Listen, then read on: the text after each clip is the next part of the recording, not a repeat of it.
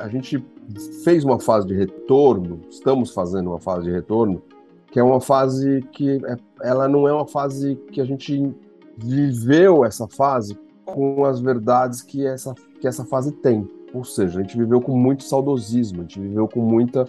A gente estava querendo voltar para um lugar que não existe mais. Só que, como a maior parte das pessoas não estava pensando sobre isso, estava só com saudade, a gente estava querendo voltar para conexões. E a gente chamava isso de office. E de repente a gente voltou para um lugar que é um office, mas que não tem mais conexões no jeito que tinha. Tem outras, tem boas, tem poderosas, mas não era daquele jeito, daquela intensidade. O office era uma, uma avalanche de conexões diárias. Olá, esse é o CIT Podcast, eu sou Antônia Moreira, analista de marca e redatora. Serei anfitriã dessa edição do podcast sobre o trabalho. E não o futuro do trabalho, mas o trabalho moderno. O trabalho como conhecemos já está mudando. Não é sobre o futuro que virá, mas sobre o que já está aqui, distribuído de forma desigual. Nessa edição, vou conversar com duas lideranças da CIT que têm se debruçado sobre as transformações pelas quais o trabalho vem passando e têm refletido sobre as oportunidades à nossa frente, nesse momento único da história. Vamos nessa?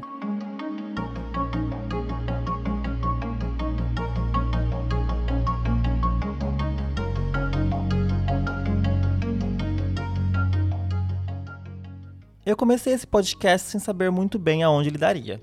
O que eu sabia é que nós da CIT produzimos um ponto de vista em formato de e-book discutindo as transformações do trabalho e o trabalho moderno, o Work Ready. Mas o que as pessoas têm a dizer sobre isso? Fui então falar com Bob Von Rhein, partner Growth and People da CIT.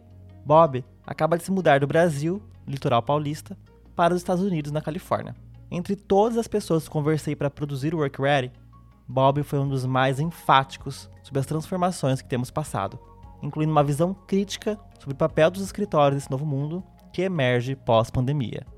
Por incrível que pareça, acho que como a gente viveu uma fase de muito, muita ausência e ela foi muito dolorida pelos motivos que ela foi, né? A pandemia. A gente fez uma fase de retorno, estamos fazendo uma fase de retorno que é uma fase que é, ela não é uma fase que a gente viveu essa fase com as verdades que essa, que essa fase tem. Ou seja, a gente viveu com muito saudosismo, a gente viveu com muita. A gente estava querendo voltar para um lugar que não existe mais. Só que, como a maior parte das pessoas não estava pensando sobre isso, estava só com saudade, a gente estava querendo voltar para conexões. E a gente chamava isso de office. E de repente a gente voltou para um lugar que é um Office, mas que não tem mais conexões no jeito que tinha. Tem outras, tem boas, tem poderosas, mas não era aquele jeito, daquela intensidade. O Office era uma, uma avalanche de conexões diárias. De repente, o, o pós-pandemia, ele não é mais essa avalanche. É uma conexão ali, outra aqui, não tem mais os mesmos grupos, não tem mais comunidade. Então, por que, que faz sentido um estudo nesse momento? Porque a gente está revisitando com mais pragmatismo o que faz sentido. Né? Um office não faz sentido, eu brinco. Um campus faz sentido. Voltar para algum lugar não existe. É uma ilusão, não existe esse lugar. Não estamos voltando para lugar nenhum, estamos indo para um novo lugar. Com novos jeitos, novas relações, novas pessoas, novas conexões. E nunca saímos do lugar que fomos, que é esse lugar remoto. Então, não existe mais nem o puro remoto, como foi o início da pandemia, nem o puro escritório. Existe um meio do caminho, a palavra bonita é um híbrido, mas é um grande meio do caminho, e que ele é, sim, super pessoal. Não existe um, um coletivo, sabe, igual para todo mundo. E nem igual o tempo todo, sabe? De repente tem um dia que eu tô afim de ir ali, ver uma galera, se rola um almoço junto, uma pizza, uma cerveja no fim do dia, que é uma necessidade bem pessoal minha. Uh, em outro momento eu posso estar com uma necessidade criativa, e eu acho que a criatividade com mais gente ao vivo em volta rola melhor. Mas isso vai mudando de dia para dia, de semana para semana, e é muito pessoal. Como antes a gente tinha toda essa intensidade concentrada junto, as coisas aconteciam.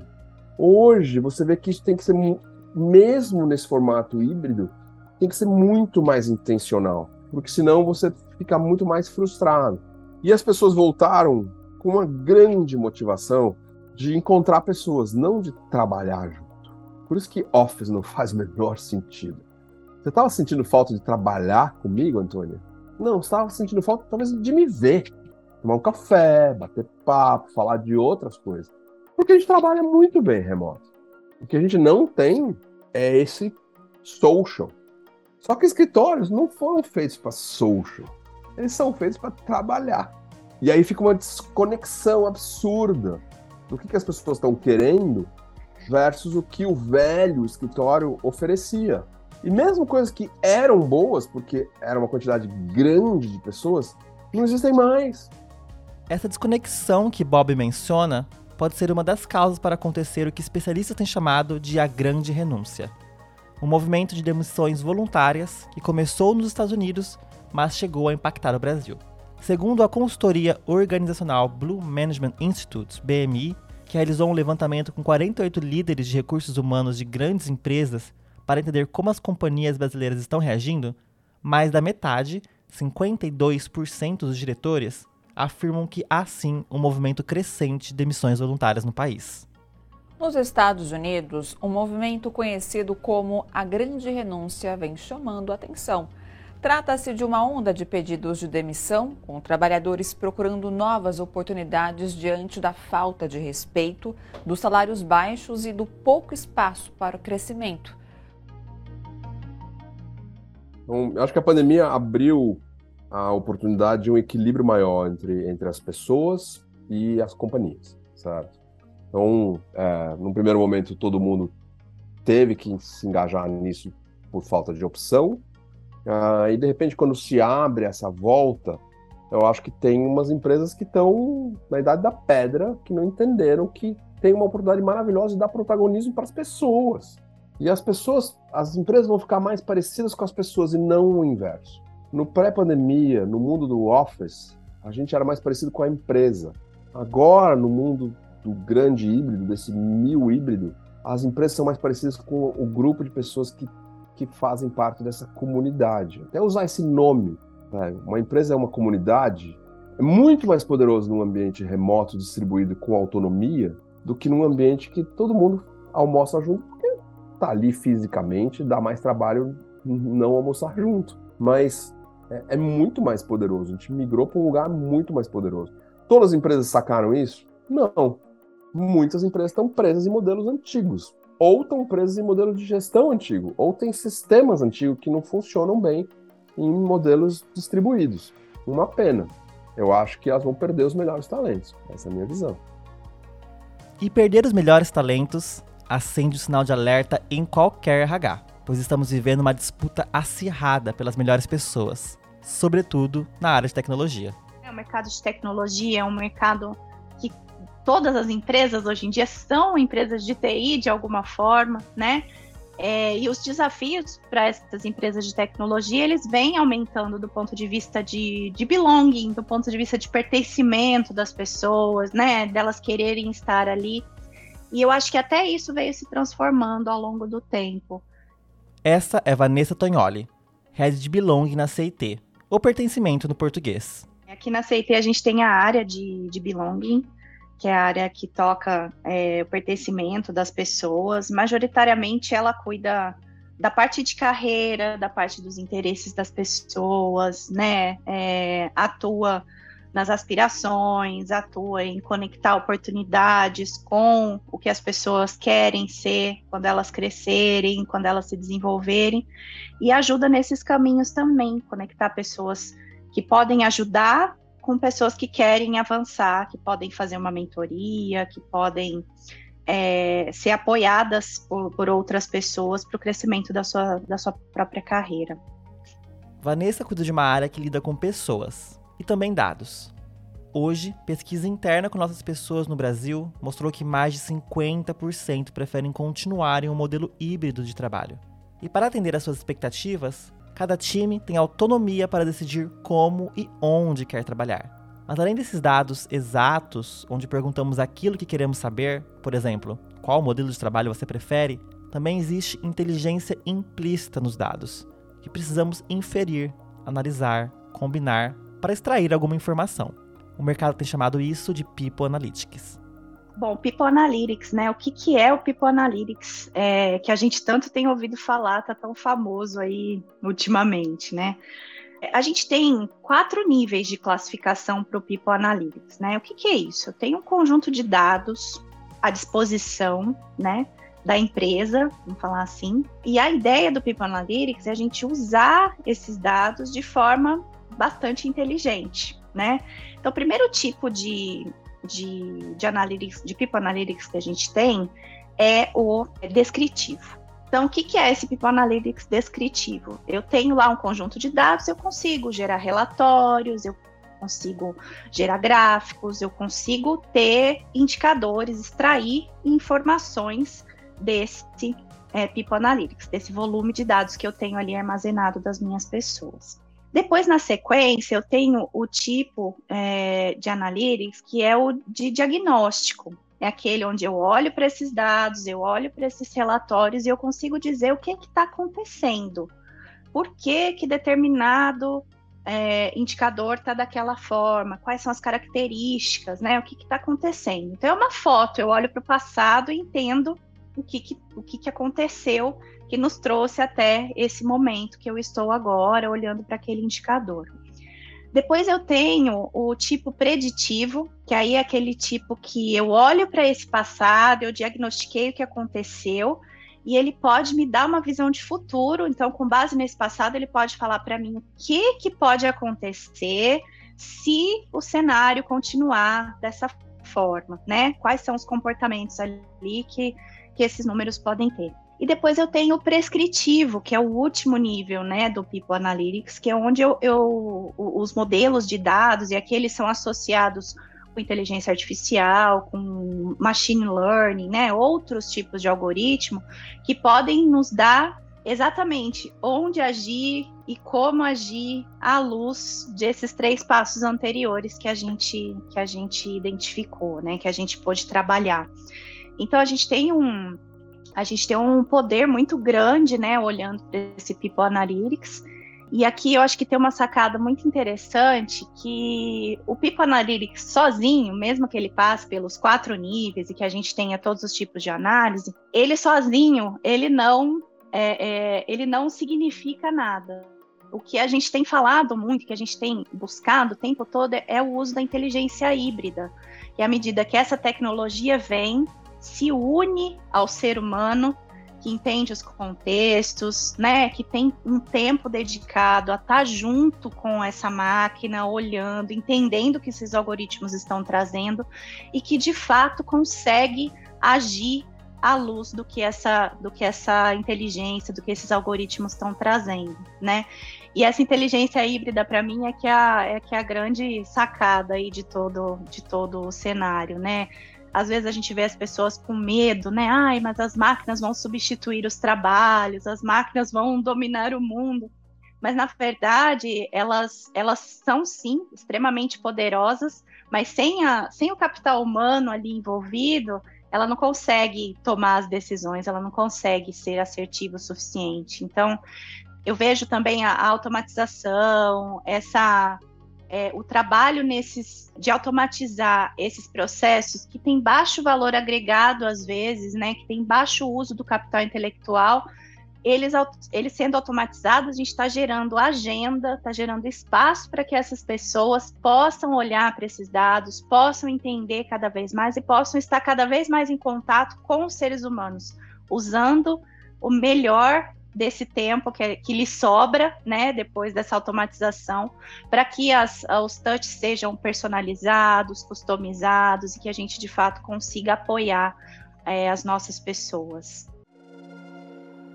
Esse papo todo de dados pode nos levar a achar que estamos ficando mais impessoais.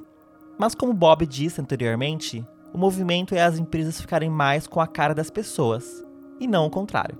Nesse sentido, os dados nos ajudam a prever comportamentos e agir de acordo com a demanda das pessoas, de forma a incluir contextos diversos, pouco comuns antes da pandemia e da descentralização das empresas em escritórios, sempre quebrando velhos paradigmas sobre como as coisas devem ser. Eu acho que a gente pode se libertar de que o espaço era um componente do trabalho, o espaço é uma opção do trabalho. A gente tem que se libertar de uns paradigmas que criatividade é melhor presencial, é uma grande bobagem, não acredito nisso. Que trabalho em time só funciona com um time presencial, outro mito, também não faz o menor sentido. Mas essas coisas não podem, obviamente, elas não vêm sozinhas e só porque a gente quebra o paradigma. Elas têm que vir com um conjunto de sistemas, metodologias, crenças, valores das companhias para que tudo isso funcione. Eu acho que essa é a grande, grande oportunidade de a gente inventar o que a gente não sabe o que é. Esse que é o lindo. Ah, chamamos híbrido, já sei, híbrido é X horas, não sei o que. Não, não, não, não, não, não é nada disso, não é nada disso. Um conjunto de ferramental, um conjunto de celebrações, um conjunto de rituais, um conjunto de, de ferramentas, físicos e não físicos, que vão dar esse novo lugar de trabalho, uma nova cara, que talvez a gente tenha campus ou qualquer que seja o nome, mas que seja um lugar mais perto de uma comunidade que se reúne quando quer, porque quer, para as melhores coisas. E com, usando todas as ferramentas possíveis de um jeito fluido, que não fique mais. Ah, que pena que não estamos fisicamente. Pena por quê? Hum, olha a oportunidade de você ter pessoas do mundo inteiro, do Brasil inteiro. Olha a diversidade que isso causa. Qual é a pena? Ah, mas a gente não consegue comer uma pizza junto, tomar uma cervejinha junto. Beleza. Então vamos, vamos resolver esse assunto e não vamos ficar num lugar da pena? Vamos ficar num lugar do tipo, qual é a oportunidade que a gente tem? E ela precisa de novos formatos, novas ferramentas, novos mindsets, muita criatividade. É, e aí cada um vai encontrando. E acho que o, o mais poderoso de tudo isso, Antônia, é que as empresas vão ser mais parecidas com o grupo de pessoas que fazem parte dela. E isso para as pessoas, para os indivíduos, é muito lindo. Você não precisa botar a persona scientific Deixa a pessoa, Bob. No mesmo sentido, Vanessa aborda a própria construção de times nessa nova realidade. Uma mudança de anatomia, de times muito parecidos, seja fisicamente ou geograficamente, para times diversos. Bom, falando um pouquinho, né? Quais as oportunidades que eu enxergo aí nesse mundo híbrido, nessas culturas híbridas, em tudo híbrido, a inteligência híbrida e tudo isso que a gente tem é, visto aí no mercado, eu acho que eu vejo oportunidades grandes da gente abraçar, de fato, a diversidade presente aí no nosso dia a dia e conseguir equilibrar as expectativas e fortalecer as potencialidades das pessoas, né? O que elas têm de melhor.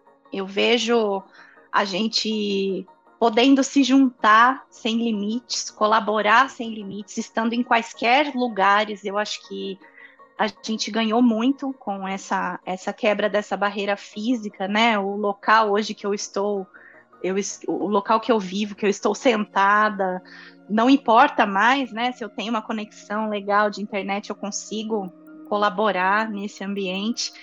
E eu tenho visto cada, cada vez mais as empresas deixando de buscar pessoas completas no sentido de terem que ter todas as habilidades que as empresas é, perseguem, completamente desenvolvidas, e usando muito mais da complementaridade para montar os times, né?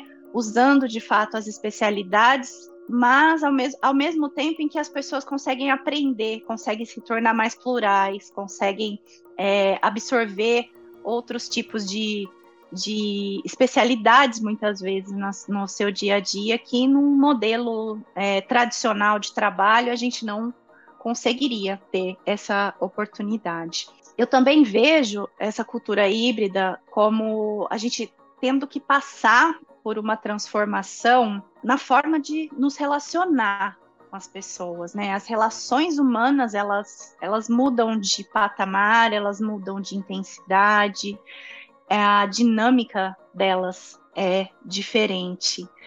É, e, e, eu acho que o grande, é, o grande desafio aí é a gente usar o que existe à nossa disposição, né, especialmente falando do ponto de vista de tecnologia, para habilitar esses espaços né, de interação. Seja remoto, seja físico, O que fica dessas conversas com Bob e Vanessa é a certeza de que estamos em um modelo novo que precisa ser experimentado e experienciado de peito aberto, pois não existe solução única. Mas, antes de encerrar, eu queria saber da Vanessa, que lidera uma área que também dialoga com líderes, sobre como amanhã mesmo uma liderança que está ouvindo esse podcast pode agir em direção a essas mudanças no trabalho. As lideranças, elas têm que estar muito mais atentas gerando, promovendo muito mais momentos de interação com as pessoas, tanto em grupos, né, nos times, quanto individualmente também, né? Então a necessidade do diálogo está maior do que nunca. Você conseguir perceber se aquela pessoa está bem, se ela está precisando de alguma coisa, de algum apoio, se ela está com alguma dificuldade. Antes a gente conseguia fazer isso passando nos corredores, observando, sentando próximo aos nossos times. Agora não. A gente tem que promover esses momentos de estar tá perto, de estar tá junto, de estar tá dialogando de fato, com interesse genuíno naquela pessoa, naquele, naquele indivíduo, naquele ser humano.